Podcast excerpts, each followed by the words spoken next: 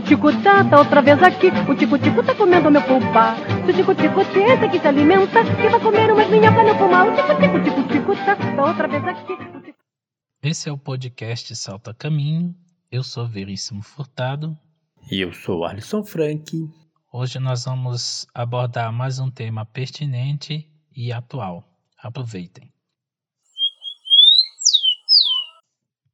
No episódio de hoje nós vamos falar sobre o SUS, o Sistema Único de Saúde Brasileiro. É, me chamou a atenção quando na CPI da pandemia o mais recente ex-ministro da Saúde disse que não conhecia o SUS. Me causou um estranhamento porque para mim é a mesma coisa que um professor dizer que não conhece uma escola ou um músico dizer que não, não conhece um palco. Então me causou muito estranhamento essa afirmação dele.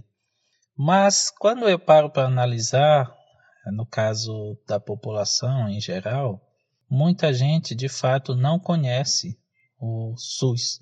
E a gente é, percebe isso pela fala das próprias pessoas, a gente percebe isso quando, quando algum assunto relacionado ao, ao SUS é, discutido e as pessoas não faziam ideia de que aquilo lá pertencia ou fazia parte do SUS. Ah, então, para começar, dizer que o SUS é o sistema de saúde pública do Brasil.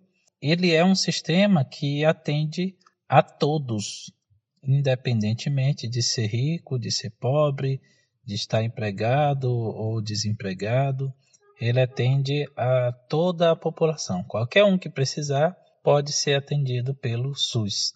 Ele é uma conquista do povo brasileiro, foi criado pela Constituição de 1988, a Constituição que está em vigor.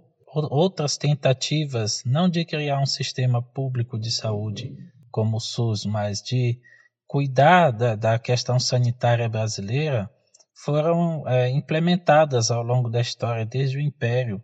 aliás, é, não que foram implementadas, mas que se tentou criar alguma coisa nesse viés de, de tentar resolver algumas questões sanitárias, de oferecer algum suporte relacionado a tratamento de saúde. Mas é, o SUS não é uma bondade da elite brasileira, de jeito nenhum.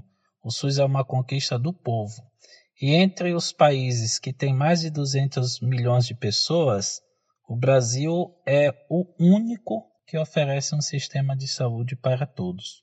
Esse é um ponto muito positivo, porque quando a gente nota que existem países onde as pessoas preferem ir para casa com o braço quebrado, onde as pessoas preferem se esconder para não serem socorridos por uma ambulância, porque não querem ir para o hospital, não é que elas não queiram ir para o hospital ou não queiram um tratamento de saúde adequado. Na realidade, elas estão fugindo de se endividarem com tratamentos de saúde. E aqui no Brasil a gente tem esse sistema que a gente sabe que vai receber atendimento e não vai sair do hospital endividado com contas com mais de cinco anos para pagar. É claro que, é, do modo como eu estou falando aqui, parece que o SUS é um sistema perfeito, de jeito nenhum. O SUS ainda apresenta muitas questões a serem resolvidas. Nós somos testemunhas de que hospitais públicos é, são superlotados, muitas vezes falta insumos, muitas vezes falta vaga, Muitas vezes o atendimento é extremamente precário. Há pessoas que morrem dentro de hospitais públicos quando poderiam ser salvas se recebessem tratamento adequado. Aqui a minha fala não é para dizer que o sistema único de saúde é perfeito, mas é preciso olhar que o SUS é muito mais do que hospital, muito mais do que pronto-socorro.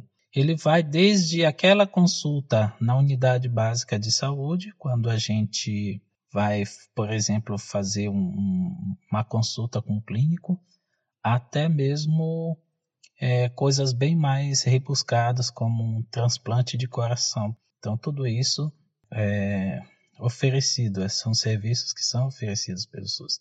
Mas vai além disso também. as campanhas de vacinação, as campanhas de prevenção a doenças como a dengue, há muitas outras coisas que o SUS faz e que a gente nem imagina. Quando você chama uma ambulância é do, do SAMU, essa ambulância ela é do Sistema Único de Saúde.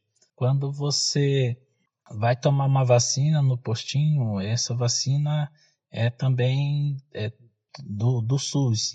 É, quando você assiste na TV que você precisa emborcar os vasilhames que você não usa no quintal da sua casa para prevenir contra a, dengue, essa é uma campanha também que está relacionada ao SUS. Então nós precisamos é, entender que o SUS é na realidade uma cadeia gigantesca de questões relacionadas a, a tratamento de saúde, mas também a prevenção de doenças e questões sanitárias. O SUS é muito mais do que a gente costuma pensar quando fala de hospitais públicos lotados e atendimentos precários. Existe muita coisa boa no SUS e se nós não tivéssemos um sistema de saúde como esse, a situação do brasileiro, sobretudo a situação do brasileiro pobre, seria muito dramática, muito mais difícil do que já é. Bem, recentemente nós conversamos aqui sobre os direitos humanos, conversamos também como a nossa Constituição de 1988 está fundada sobre os preceitos principais desses direitos. O que mais irrita as pessoas que de alguma forma cultivam a ignorância e que desrespeitam a Constituição é justamente o fato dela estar fundada e ter sido construída em respeito aos direitos humanos. A ignorância tem pavor à humanidade. Ela é uma forma, uma espécie de agressão e de ruptura no processo de humanização dos povos. Permitir que uma pessoa permaneça ignorante é sempre constituir um modo de agressão à humanidade. Por isso é sempre é importante cuidar para que as pessoas se esclareçam e para que a humanidade dessas pessoas seja cultivada. A Constituição de 88 traz um pouco, é, mas traz mesmo com seus direitos, seus artigos, ela nos lembra da importância que é a gente sempre tomar o cuidado de prestar atenção nos fundamentos é, dos direitos humanos.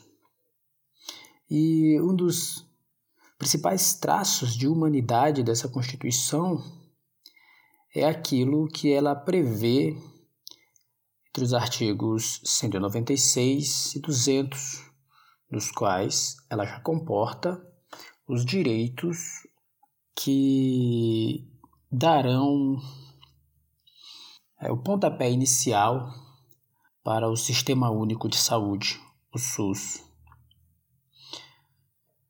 Para a gente ter uma ideia, o artigo 196 diz que a saúde é um direito de todos e dever do Estado, garantido mediante políticas sociais e econômicas que visem a redução do risco de doenças e de outros agravos, e ao acesso universal e igualitário às ações e serviços para sua promoção, proteção e recuperação. Então, já está previsto, desde a Constituição de 88, um sistema de saúde que seja capaz de dar conta de prevenir e de cuidar para que as pessoas não adoeçam. A saúde, então, é tomada como um direito e é o Estado quem tem o dever de cuidar desse direito. Ou seja, o cidadão tem o direito à saúde e o Estado tem dever de cumprir ou de fazer cumprir esse direito.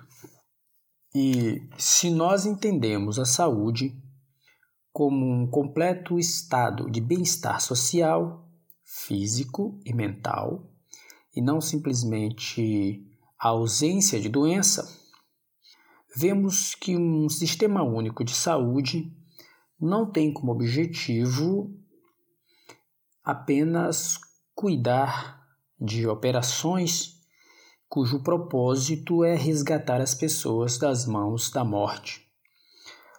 Tem que ser mais do que isso. O Sistema Único de Saúde, como o SUS, se preocupa, antes de tudo, de prevenir que as pessoas não adoeçam. Por isso, é fundamental que as pessoas sejam vacinadas, como o Veríssimo nos disse. Também este é um dos trabalhos do SUS, mas há também a ideia de um Estado muito preocupado em cuidar das pessoas, ah, de um Estado que tem como meta principal um sistema de saúde que seja capaz de garantir um bem-estar que é físico e que é mental, um bem-estar que é social. Para isso, é importante também que esse sistema de saúde ele seja acessível a todos, que ele seja acessível principalmente às pessoas mais pobres. A saúde pública e gratuita é uma forma de cuidado que leva as pessoas a segurança de que elas não estão abandonadas, de que elas não estão esquecidas. E se nosso sistema de saúde tem problemas, como nós vimos na fala do Veríssimo, esses problemas não devem ser usados como uma desculpa para que ele seja desmontado, destruído ou vendido. Esses problemas devem ser solucionados para que nosso sistema de saúde fique ainda melhor e possa atender bem o nosso povo. Em outras palavras, é, como um povo, nós devemos conhecer como funciona o SUS e cuidar para que ele seja sempre melhorado. Às vezes as pessoas reclamam que o SUS não presta, que demora muito para atender, que a fila de espera é muito longa. Mas nenhum desses argumentos deve ser usado como desculpa ou como uma forma de defesa do desmonte ou da privatização da saúde pública. Com todos os problemas que tem o sistema de saúde é, e com todos os defeitos que nós podemos indicar na sua estrutura, a sua existência ainda é melhor do que a sua inexistência. Ou seja, é melhor ter um sistema de saúde tal como nós temos do que não ter nenhum sistema de saúde que cuide da gente. Imagine como seria se não existisse nenhuma forma de atendimento à saúde das pessoas. Nossa vida seria ainda mais difícil, ainda mais se contarmos o tanto de vacinas que nós tomamos desde que nascemos até a idade adulta e que são fundamentais para que a gente cresça saudável, para que a gente possa viver uma vida minimamente preservada, protegida, minimamente cuidada. Essas vacinas fazem parte do nosso crescimento e fazem parte do nosso desenvolvimento. E se nós tivéssemos de pagar por elas, talvez muitas pessoas não teriam condições de fazê-lo. Provavelmente nós não teríamos dinheiro para pagar por esse e nem por outros cuidados essenciais. Se seria difícil para as pessoas que nascem sem problemas de saúde ou que não precisam de assistência especial, imagina para as pessoas que têm necessidade de cuidados especiais, para as pessoas que precisam de remédio e às vezes remédios muito caros, pessoas que precisam de tratamento, de saúde e de tratamentos contínuos, de assistência médica regular. Imagina como seria difícil a vida dessas pessoas se elas tivessem que trabalhar para dar conta da sua alimentação, do seu aluguel, da sua educação e ainda dar conta da sua saúde com o salário mínimo. Ter que pagar tudo sem ter recebido nada. Esse seria de fato uma forma de abandono completo dessas pessoas. Uma pessoa que tem necessidades especiais, uma pessoa que precisa de suporte, uma pessoa que precisa de cuidados contínuos, uh, no que diz respeito à saúde, essas pessoas estariam ainda mais abandonadas. Isso tornaria a existência delas muito mais difícil. Existem muitas pessoas que precisam de cuidados especiais em nossa sociedade. Existem muitas pessoas que precisam de remédios e de cuidados fornecidos pelo SUS para que tenham uma vida que possa ser vivida, uma vida mais digna. E essa vida se torna mais confortável quando essas pessoas têm esse suporte da saúde pública.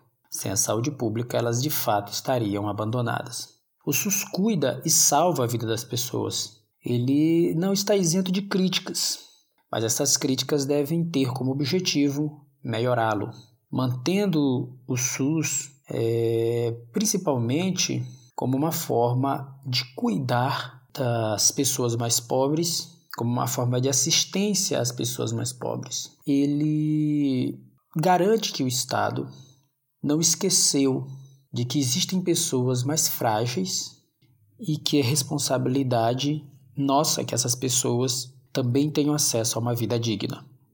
Então, se a gente vai fazer críticas ao SUS e se a gente espera melhorá-los, a gente tem que ter em vista que melhorar o SUS é preservar seus princípios essenciais, uh, principalmente um princípio de humanidade, de levar, de garantir a humanidade das pessoas, principalmente dos mais pobres, porque se a vida delas já é difícil em vários sentidos, imagina como seria.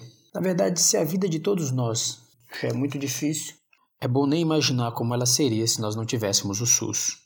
Mas há sempre aqueles que acreditam que se o SUS for privatizado, será muito melhor, sem entender que o princípio de uma empresa privada é gerar lucros, o que quer dizer que um sistema de saúde como o nosso deixaria de ser uma forma de cuidado com as pessoas e se tornaria um sistema cujo objetivo é lucrar com a saúde ou com a doença das pessoas. Isso só aumenta a mercantilização da vida. O mercado não está preocupado em cuidar dos outros. Ele está preocupado em gerar lucros, em expandir seus lucros e não está preocupado, nunca estará preocupado em cuidar dos mais pobres. O capitalismo não quer cuidar de você, ele quer te explorar, te usar e lucrar, seja lá com o que for que ele conseguir extrair de você, seja da sua saúde ou da sua doença da sua vida ou da sua morte. O sistema econômico, como o capitalismo, se desenvolveu e se especializou em extrair das pessoas todo tipo de coisa que lhe servir, que lhe for útil para produzir seus lucros.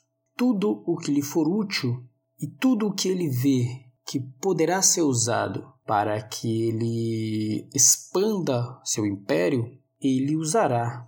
Assim, ele pode inclusive tomar um sistema como o SUS e transformar num sistema de exploração perfeito. Assim como ele já faz quando explora o desejo das pessoas, quando explora os sonhos das pessoas, quando explora os objetivos de vida das pessoas. Assim também ele pode fazer com a saúde das pessoas, tal como a gente já vê em muitos casos em que Em muitos países, por exemplo, as pessoas precisam pagar por tudo o que for necessário para a manutenção da sua existência. Imagina o quanto seria caro para uma pessoa que precisa de cuidados especiais, que não tem o auxílio do SUS. Imagina o quanto seria caro para essa pessoa se o SUS não existisse para lhe dar os remédios que ela necessita para viver a sua vida. Ou mesmo uma pessoa que vive saudavelmente até uma certa idade e se de repente ela descobre que precisará, a partir de então, de remédios muito caros que ela jamais imaginou que poderia comprar. Quem garante a ela esses remédios e, portanto, que garante a ela a segurança da sua saúde e da sua vida é o SUS. E transformar o SUS numa empresa privada, numa empresa cujo objetivo é os lucros, é transformar o SUS numa empresa cujo objetivo é também explorar a vida dessas pessoas. Porque essas pessoas precisarão agora ter que pagar, ainda que seja uma quantia muito baixa, elas precisarão pagar pela saúde, e a saúde deixará de ser um direito e deixará de ser um dever do Estado. É preciso que a gente entenda também as empresas estatais, de poder lucrar. Então, de todo modo, há muitas pessoas que passam a vida inteira trabalhando todos os dias, o dia todo, e nunca conseguirão e nem conseguem pagar nenhum tipo de tratamento para si. A história do Brasil, de modo geral, está cheia de exemplos de pessoas que viveram a vida inteira sem conhecer direito cuidados simples, como cuidados odontológicos. Há muitas pessoas que viveram a vida sem ao menos conhecer o quanto é importante que existam formas de cuidado com a saúde delas.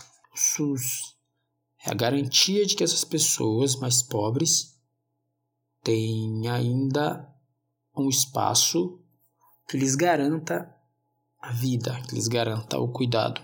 O SUS é importante para o povo, isso é inegável. Afinal de contas, por mais que as pessoas tenham pouco acesso à saúde, o pouco que elas têm quando lhes chega ainda é pelas mãos do SUS. São muito boas as colocações de Arlisson. Eu queria também destacar aqui que a população, no geral, sabe que o SUS não é uma maravilha. O SUS ainda tem muito o que melhorar. Por exemplo, é, um dos principais é, destaques né, que, que se percebe no dia a dia dos hospitais é a falta de médicos, a falta de enfermeiros, falta de medicamentos. É, existe uma demora muito grande na marcação de consultas. É, e, e, também há até mesmo a falta de hospitais. Existem muitos lugares que não tem ainda hospitais adequados ou que mesmo não tem hospitais, só postos de saúde, e tem alguns lugares que nem mesmo posto de saúde tem. A população parece ter clareza de alguns atributos que estão relacionados à saúde e, por exemplo, a, as pessoas sabem que quando se melhora o tempo de espera nos hospitais, você tem um serviço, um sistema de saúde melhor. Quando você é, aproxima o serviço de saúde do cidadão, tendo postos de saúde perto da casa do cidadão, ou mesmo hospitais. Imagina quantas pessoas precisam, é, principalmente em cidades que não são capitais, se deslocar de sua cidade para ir para a capital fazer um determinado exame, porque na sua cidade não tem. E muitas vezes chega lá e não tem, o médico não foi, o enfermeiro não está lá, o, o equipamento não está funcionando. Melhorar o tempo de espera para a próxima consulta, melhorar é, a aproximação do, do hospital, do posto de saúde, para próximo da casa do cidadão, oferecer atenção integral ao cidadão e também oferecer conforto nas instalações dos hospitais, dos postos, também nas explicações dos profissionais de saúde, é, explicar com clareza, deixar claro como será um procedimento, um tratamento. É importante para que os serviços na saúde melhorem. Outra coisa também muito importante para que o SUS fique um, um sistema de saúde mais adequado é a valorização dos seus profissionais de saúde, os médicos, os enfermeiros, as pessoas que cuidam da limpeza dos hospitais. Nós sabemos que é preciso que o profissional esteja é, é se, se sinta valorizado e mais do que isso, que ele tenha recursos para trabalhar, que ele seja bem remunerado para isso. É claro que existem os bons e os maus exemplos em qualquer, em qualquer é, repartição, em qualquer ambiente que a gente observa, seja em repartições de trânsito, seja em repartições políticas, seja em repartições educacionais, e obviamente que as repartições de saúde não ficariam diferentes. A gente vê nos hospitais os maus exemplos de médicos que batem o ponto, mas que saem para ir trabalhar em hospitais particulares e depois voltam só para bater o ponto novamente e fingir que passaram um período ali trabalhando. Esses são os maus exemplos. Mas existem também aqueles exemplos de médicos que viram, é, ultrapassam os seus horários de trabalho, fazendo plantão, e enfermeiros, principalmente agora nesses tempos de pandemia da Covid-19, a gente vê várias, é, várias situações em que os profissionais de saúde claramente estão exaustos, mas que não deixam de prestar atendimento àqueles que necessitam. A população tem clareza dessas coisas e o sistema de saúde, o SUS, ele tem diversos problemas, diversos, que precisam ser melhorados. Mas também existem muitos bons exemplos e muitos casos que funcionam também. Para a gente ter uma ideia, nós temos desde prestação de coisas bem simples até mesmo coisas bem sofisticadas, como não apenas o transplante de coração, mas o pagamento de, de medicamentos, a distribuição de medicamentos de alto custo que o SUS faz e que uma pessoa de baixa renda ou mesmo de média renda da classe média não teria condições de comprar. Eu cito aqui o caso do medicamento que custa 13 milhões e que foi entregue pelo SUS a uma família aqui no Brasil. E acredito que nenhuma família, mesmo de média renda, teria esse valor todo para pagar num único medicamento. É um caso, obviamente que é um caso bem específico, muito raro, né? No geral, não é esse, o preço desses, é, o preço desse medicamento não é uma prática no SUS, mas é um caso que aconteceu aqui e existem também alguns exemplos de famílias que, por terem uma cirurgia muito delicada, muito específica, é, não há tecnologia no Brasil para que, que fosse possível ser realizada e que foi custeada pelo SUS no exterior. Existe muita coisa boa também no SUS. A Fundação Oswaldo Cruz, conhecida como Fiocruz, realizou uma pesquisa e divulgou na revista Hades cuja matéria tem como título O SUS que não se vê. E ela cita algumas coisas que o SUS faz e que às vezes as pessoas nem têm é, consciência de que isso é feito pelo SUS. Por exemplo, o SUS é referência no controle e eliminação de doenças. O SUS é, oferece acesso universal e gratuito aos antirretrovirais, que são aqueles medicamentos para cuidar de pessoas com AIDS, os laboratórios públicos é, cuidados pelo SUS, eles não têm foco no mercado, eles têm foco no cidadão, então se desenvolve medicamentos, tratamentos com foco no cidadão e não enquanto se vai lucrar. Uh, o SUS no controle de qualidade de produtos e serviços, o SUS também é referência nesse controle de qualidade em produtos e serviços, que tem a ver aí com a vigilância sanitária.